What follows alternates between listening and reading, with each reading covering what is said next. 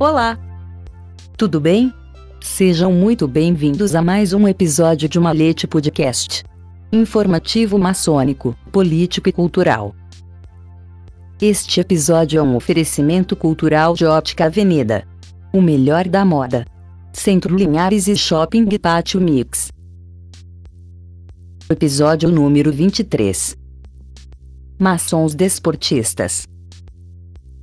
Os maçons deixaram sua marca na história como políticos, historiadores, professores e presidentes.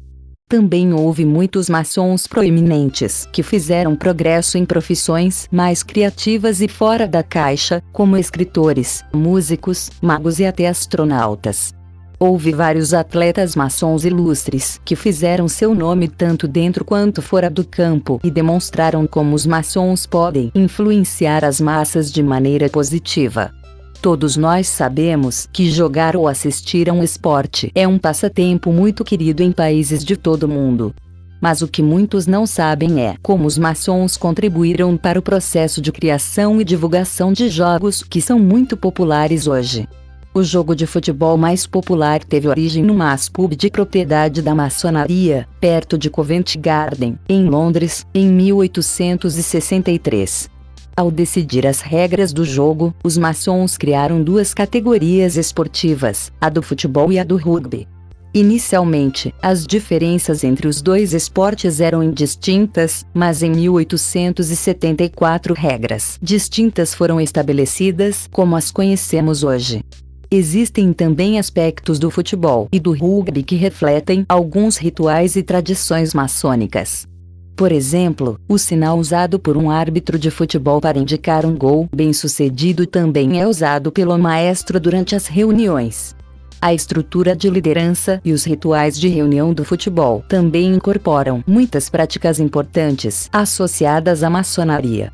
Os maçons também ajudaram a moldar e popularizar outro jogo com o qual muitos estão familiarizados: o beisebol. Houve várias ligas de beisebol maçônicas nas principais cidades americanas ao longo do século XX. Na verdade, uma camisa exibida pelo Museu e Biblioteca Maçônica do Rito Escocês foi usada por um jogador em Detroit nas décadas de 1910 e 1920. Ao longo da história americana, por exemplo, muitos maçons foram campeões de beisebol. Tyrus Raymond Cobb é considerado um dos melhores jogadores de beisebol de todos os tempos. Cobb foi meio-campista e jogou 24 temporadas da liga principal até se aposentar em 1928. Ele era conhecido por seu estilo agressivo e técnica incrível. Sem surpresa, ele foi creditado com um recorde de 90 mlb durante sua carreira atlética. O que muitos não sabem sobre Taikob é que ele também foi um membro devotado da maçonaria desde os 21 anos e seu pai também era maçom. Considerado um dos maiores jogadores de golfe de todos os tempos, o maçom Arnold Palmer é frequentemente creditado por popularizar o jogo de golfe ao lado de outros membros e também por trazer o golfe para a China comunista.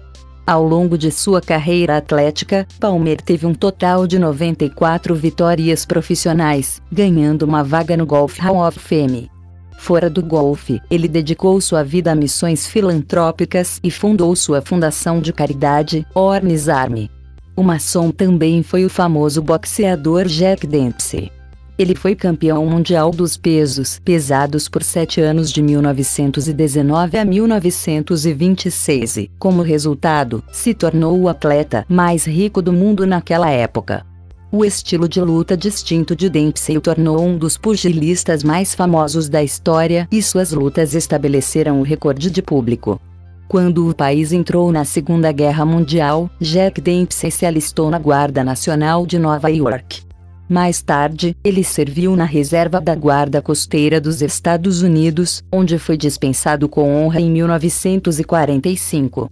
Shaquille O'Neal pode ser considerado um dos maçons mais altos do século XXI.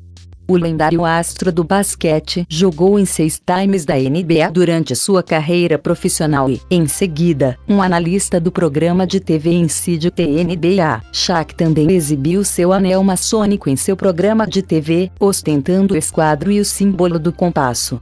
Temos orgulho dos irmãos que representaram a maçonaria no atletismo e promoveram o esporte com os valores maçônicos de integridade com o objetivo de espalhar a luz e elevar o mundo, ajudando a desenvolver e popularizar uma forma tão amada de entretenimento na sociedade. O clima persecutório que existe em todo o mundo em relação à maçonaria não impede a divulgação de nomes de maçons que deram e dão prestígio às atividades esportivas, pois se é normal na opinião pública estar associado a algum clube, o mesmo não se pode dizer se alguém está associado à maçonaria, sempre associado a negócios duvidosos.